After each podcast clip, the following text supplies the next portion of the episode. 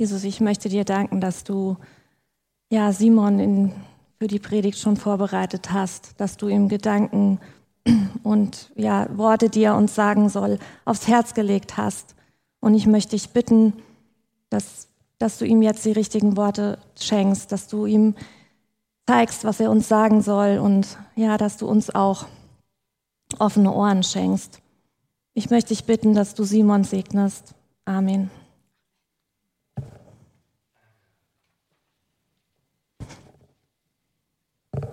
Wir haben gerade noch mal diesen kleinen Rückblick gehabt auf die letzten drei Wochen und wir haben ja Einblick bekommen in das Leben von Jacob Isaacson. Großartig, was er alles erlebt hat. Ein Leben mit Höhen und Tiefen. Und trotz allem, was er erlebt hat, war sein Leben gesegnet. Eine große Familie mit zwölf Söhnen und einer Tochter, große Viehherden und dem nötigen Personal dazu. Er konnte sich mit seinem Bruder Esau wieder versöhnen und zuletzt ist er dann in das Land zurückgekehrt, wo sein Vater noch lebte. Und als sein Vater dann im Alter von 180 Jahren verstarb, konnten Esau und er gemeinsam ihren Vater begraben. Und jetzt könnte man denken, super, alles rund, Friede, Freude, Eierkuchen im Leben von Jakob. Aber wenn wir uns die Geschichte weiter anschauen und weiterlesen, dann merken wir, diese Höhen und Tiefen, die gingen weiter in Jakobs Leben.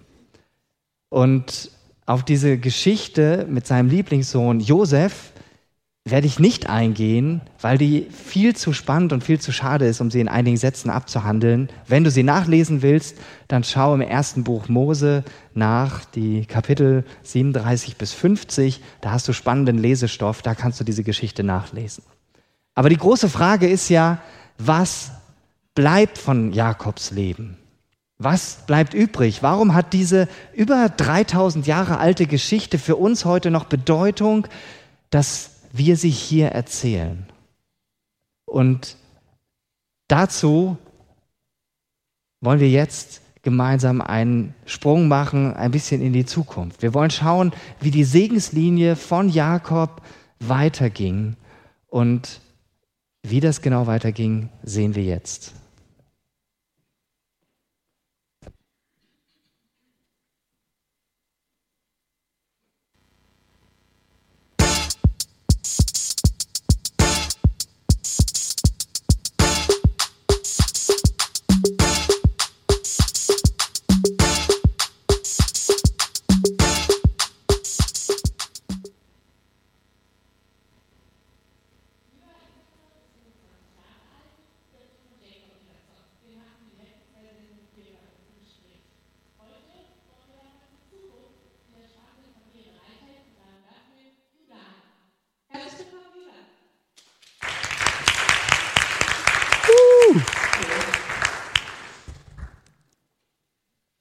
Judah, meine erste Frage ist auch an dich.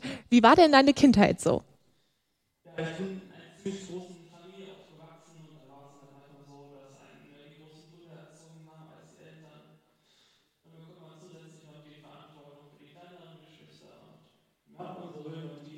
Wenn man füreinander einstehen muss, das prägt einen. Ja, das äh, ist jetzt ganz anders als das, was man im Moment in der Boulevardpresse über dich lesen kann. Äh, ich zitiere mal kurz ähm, Video aufgetaucht. Isaacson hat Affäre mit Julie Clark. Ja, momentan wird ziemlich viel Wirbel um mich gedacht. Ehrlich gesagt kann ich das nicht ganz nachvollziehen. Ähm, das heißt, an der Geschichte ist nichts dran? Ich bitte dich, wenn du der Sohn von dem bekannten Jacob Isaacson bist, dann werden die immer irgendwelche Machenschaften und Frauengeschichten gedichtet. Ja, es gab jetzt auch Verschwörungstheorien, äh, dass Ach, sie die Menschheit so chippen wollen, um ähm, die Kontrolle zu erlangen. Ja, wenn das nicht so traurig wäre, würde ich direkt drüber lachen.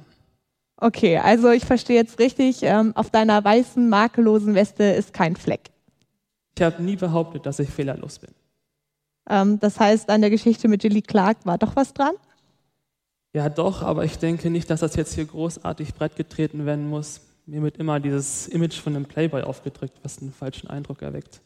Okay, lassen wir das Thema. Äh, erzähl uns doch mal, was du so zur Zeit machst. Ja, momentan steht mein Engagement für Gerechtigkeit im Fokus. Ähm, was kann man sich genau darunter vorstellen? Ich möchte aktiv etwas tun, damit sie etwas verändert. Ich bereite gerade die Gründung einer Stiftung vor, die nachhaltig die Bekämpfung der Armut und damit die Wiederherstellung der Menschenwürde zum Ziel hat. Ah, das heißt, so äußert sich das dann auch praktisch bei dir? Dein Engagement?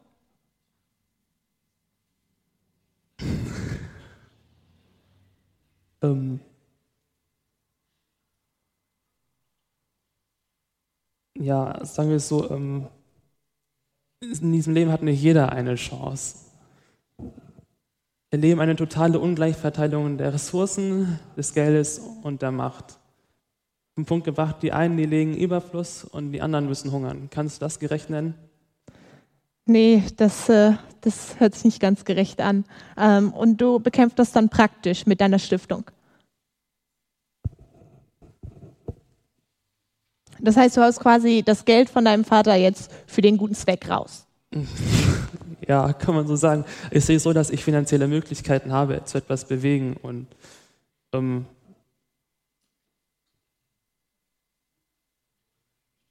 und darüber hinaus möchte ich den vielen Unterdrückten eine Stimme geben. Ja, ähm, das ist außergewöhnlich. Erwartest du mal ein Denkmal oder irgendwas dafür? Ähm, ich sehe es als meine Aufgabe, meine Verantwortung. Ähm, es heißt ja so schön Eigentum verpflichtet, da kann man ja auch sagen Reichtum verpflichtet. Und ich habe schon viel Elend dieser Welt gesehen, da möchte ich einfach helfen. Ja, da muss ich ehrlich sagen, ähm, das haben wir nochmal eine ganz andere Seite von dir kennengelernt. Vielen Dank für diesen Eindruck und die besten Segenswünsche. Danke.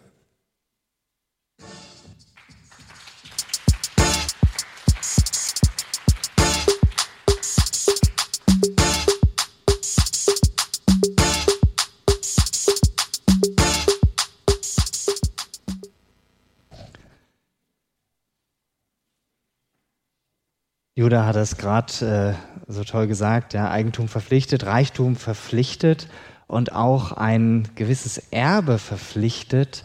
Ähm, der Großvater, nee, der Urgroßvater von Judah, der hat nämlich eine ganz große Verheißung bekommen.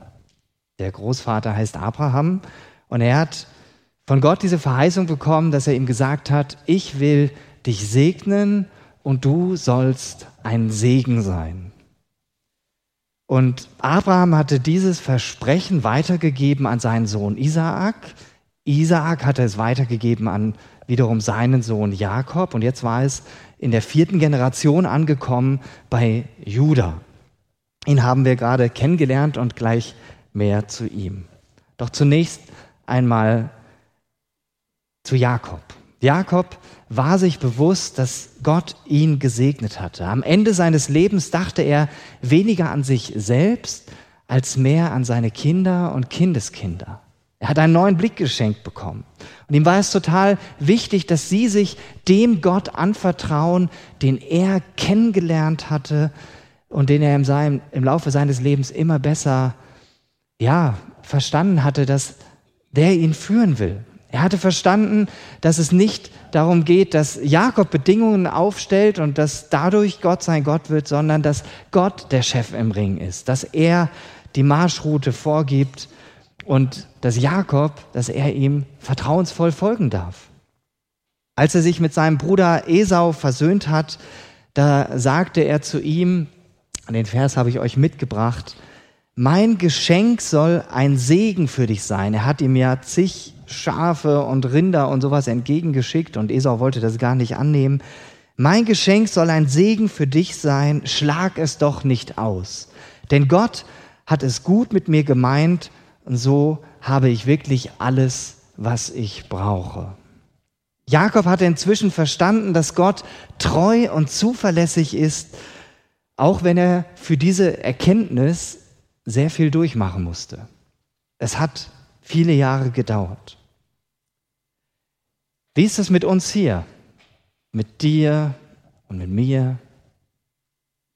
Wir haben hier im Raum und auch ja zu Hause beim Livestream eine ganz große Bandbreite an Leuten sitzen, von jung bis alt, von äh, viel Lebenserfahrung bis hin zu noch nicht so viel, von viel Glaubenserfahrung bis hin noch zu wenig Glaubenserfahrung, eine ganz große Bandbreite. Kannst du von deinem Leben sagen, so wie Jakob, ich bin gesegnet? Empfindest du das so oder empfindest du das eher nicht so? Und wenn ja, hast du dir schon mal Gedanken darüber gemacht, wo du Gottes Segen in deinem Leben überall erfahren hast? In einem Liedtext heißt es, dankbar zähle ich jeden Segen, zähle ich jeden Segen, lasse los im Glauben und vertraue dir. Dankbar zähle ich jeden Segen, zähle ich jeden Segen, denn zu allen Zeiten bist du gut zu mir. Wenn du dir bewusst machst, wo Gott dich in deinem Leben segnet, dann ist das wie Schätze sammeln. Vielleicht führst du ein Tagebuch und hast da das ein oder andere notiert oder ein Gebetstagebuch und hast da das ein oder andere aufgeschrieben. Oder du merkst gerade, hm, eigentlich habe ich mir darüber noch nie so viele Gedanken gemacht. Und deshalb möchte ich dir jetzt die Gelegenheit geben, genau darüber nachzudenken, wo du gesegnet worden bist. Und ich habe ein paar Fragen mitgebracht, und du bekommst gleich ein bisschen Zeit, darüber nachzudenken. Wo erlebe ich Segen? Wo habe ich Gottes Führung, seine Hilfe, seine Treue erfahren? Und wodurch fühle ich mich beschenkt und warum? Nimm dir jetzt zwei Minuten Zeit. Rita wird das mit Musik unterstreichen, diese Zeit. Und du hast Zeit, darüber nachzudenken.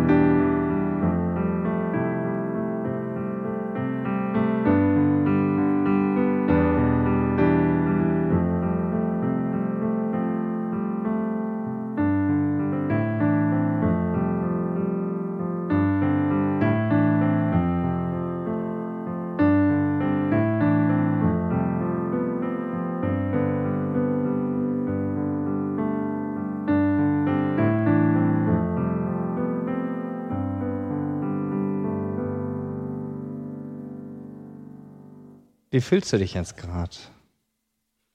Freust du dich über das, was dir eingefallen ist? Wenn wir uns bewusst machen, wo Gott uns segnet, wenn wir merken, dass wir gesegnet sind, dann führt das in der Regel dazu, dass wir uns freuen, dass wir darüber staunen. Und dann bleibt das auch nicht dabei, sondern dann drängt irgendwas in uns uns dazu, dass wir das mit anderen teilen wollen. Dass das nicht bei uns bleibt, dass wir selbst aktiv werden wollen. Und jetzt komme ich an dieser Stelle auch auf Judah zu sprechen. Wir wollen ja immer noch der Frage auf den Grund gehen, was bleibt von Jakobs Leben? Nicht nur diese Erkenntnis, ich bin gesegnet, sondern auch die Sicht, und jetzt kann ich für andere zum Segen werden. Ihr habt Judah noch vor Augen, hier seht ihr ihn nochmal auf der Leinwand. Er ist ja der vierte Sohn von Jacob Isaacson und ein richtiger Checker. So einer, so ein Sunnyboy, den man einfach mögen muss.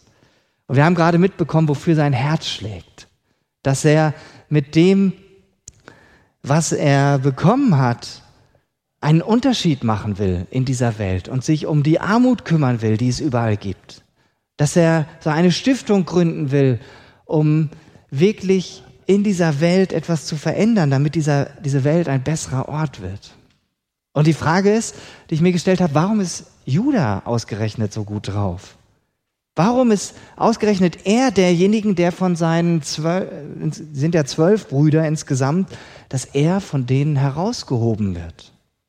Und dazu werfen wir gemeinsam einen Blick in der 1. Mose 49. Da finden wir das. Bevor Jakob im Alter von 147 Jahren, wer ist schon so alt von euch? Okay, noch nicht ganz. Ich muss erst noch 47 werden. Also noch ein bisschen Zeit. Bevor Jakob im Alter von 147 Jahren stirbt, ruft er nochmal alle seine Söhne zusammen. Und dann spricht er jedem von ihnen einen Segen zu. Und was er über Judas Leben ausspricht, das sticht wirklich hervor von allem anderen, was seine anderen Brüder zugesprochen bekommen. Und das gucken wir uns jetzt gemeinsam an. Jakob sagt zu ihm, Judah, dich loben deine Brüder. Du bezwingst deine Feinde und wirst von allen Söhnen deines Vaters verehrt. Mein Sohn, du bist wie ein junger Löwe, der gerade seine Beute gerissen hat. Majestätisch legt er sich daneben. Wer würde es wagen, ihn zu stören? Judah, immer behältst du das Zepter in der Hand.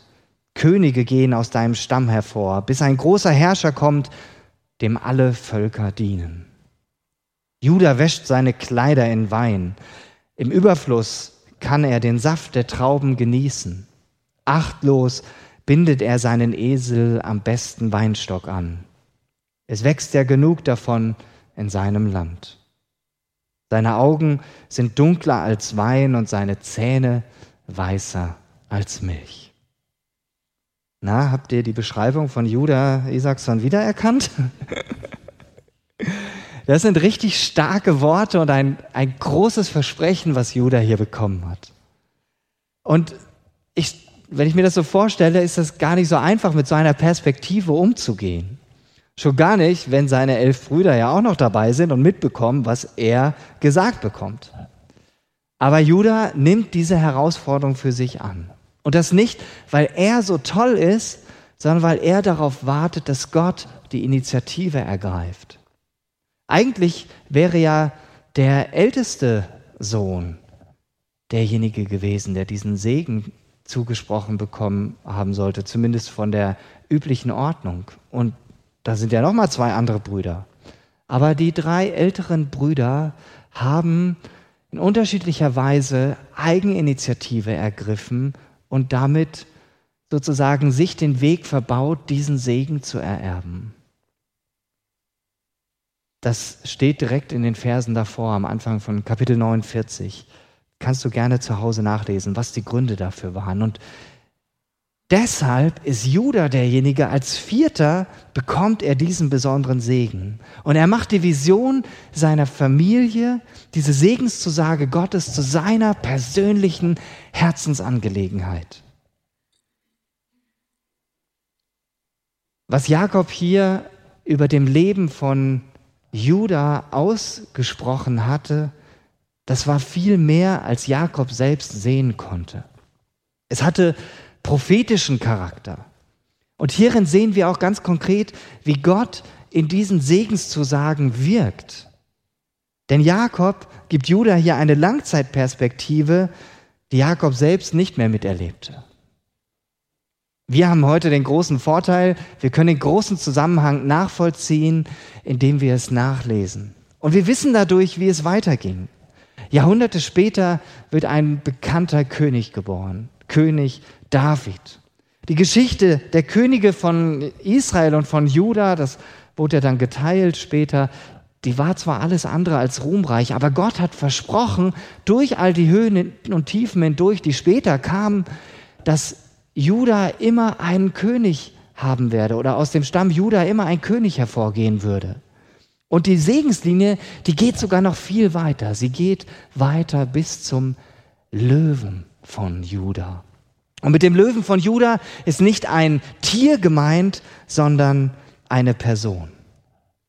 Jesus Christus. In Offenbarung 5, Vers 5 lesen wir, das bekommt Johannes zugesagt, weine nicht.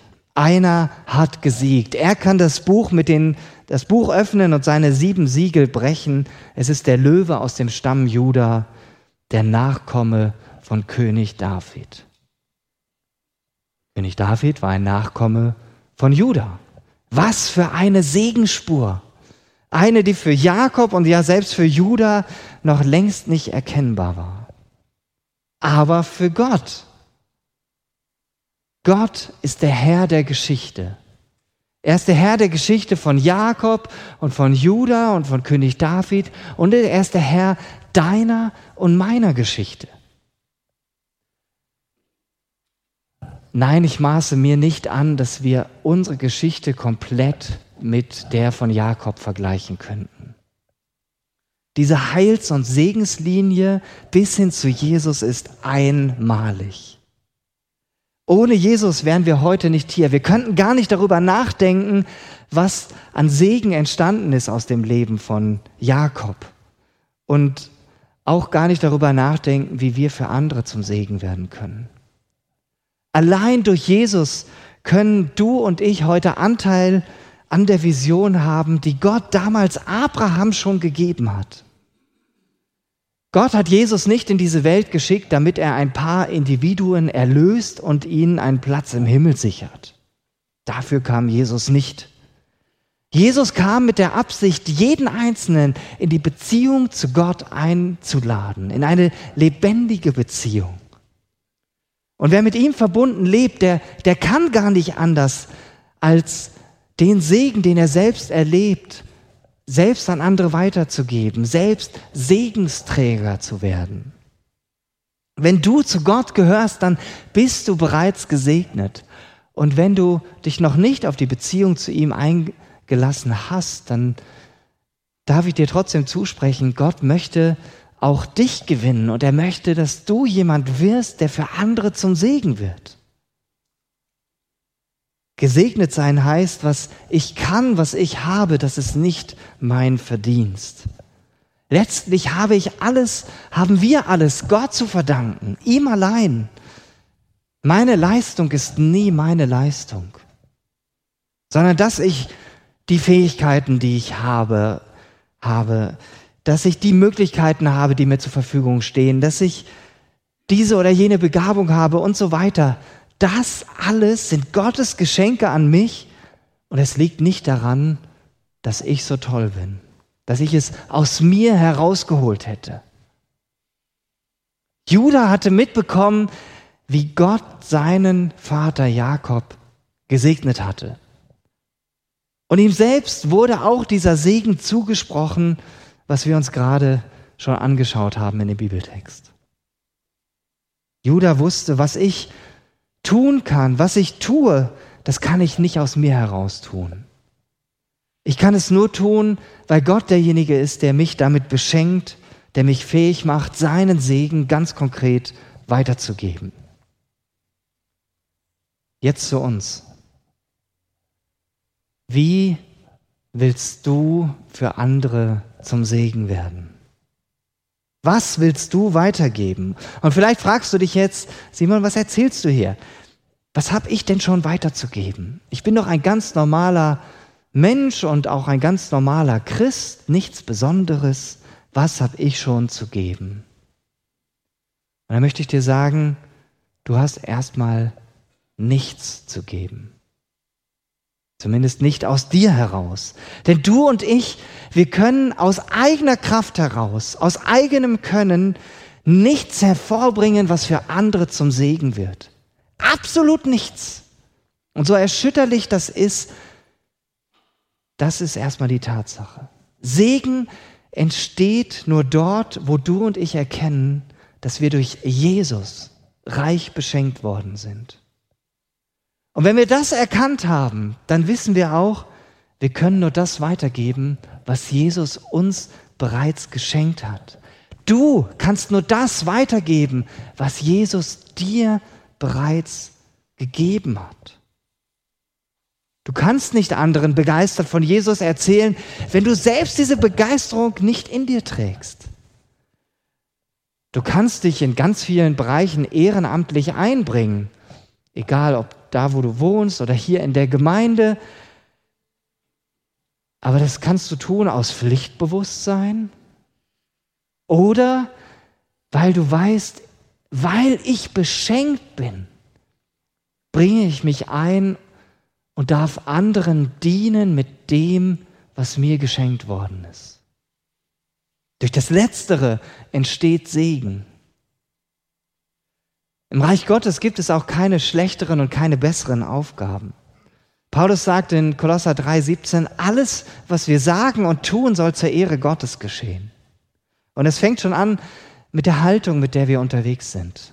Sei es in der Schule, im Studium, im, in der, auf der Arbeit, wo auch immer wir anderen begegnen. Wenn du dir bewusst machst, dass Jesus dich dorthin gestellt hat, um mit seinem Licht zu leuchten, als sein Licht zu leuchten, indem du deinen Mitschülern, deinen Kommilitonen, deinen Kollegen mit Liebe und mit Respekt begegnest, indem du offen bist für Situationen, wo andere deine Hilfe brauchen, wo sie deine Zeit brauchen, dein offenes Ohr, dein Zupacken.